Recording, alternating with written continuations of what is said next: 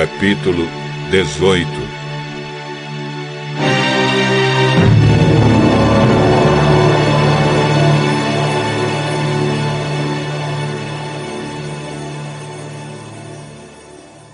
Jetro, o sacerdote de Midian e sogro de Moisés, soube de tudo o que Deus havia feito por Moisés e pelo povo de Israel.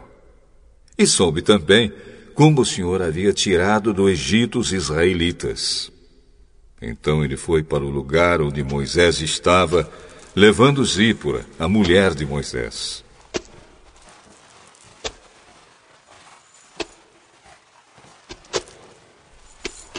Moisés havia mandado Zípora e os dois filhos dela para a casa de Jetro.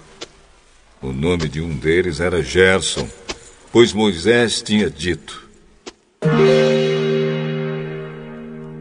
Sou hóspede em terra estrangeira. O nome do outro era Eliezer, pois Moisés tinha dito: O Deus do meu pai me ajudou e não deixou que eu fosse morto pelo rei do Egito.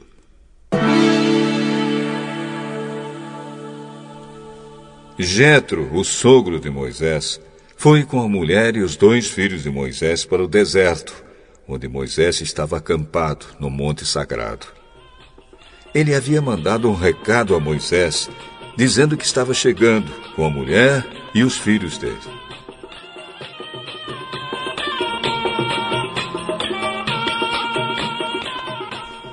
Então Moisés saiu para se encontrar com Jetro, curvou-se em sinal de respeito e o beijou.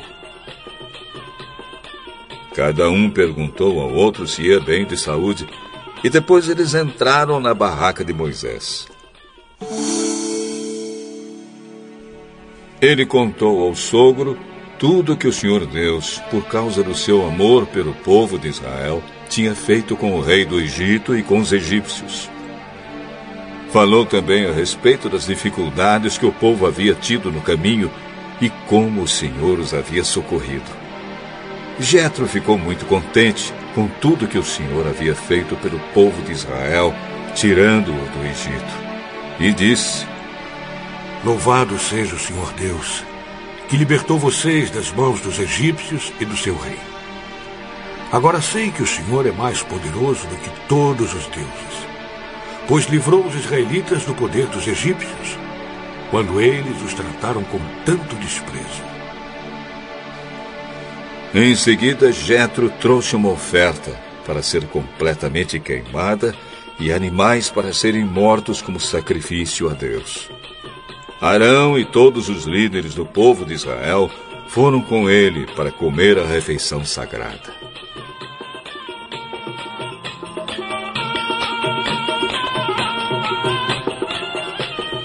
No dia seguinte, Moisés sentou-se para julgar as questões do povo e ficou ocupado desde a manhã até a noite.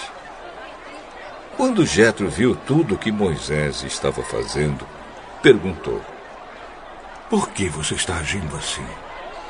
Por que está resolvendo sozinho os problemas do povo, com todas essas pessoas em pé ao seu redor desde a manhã até a noite?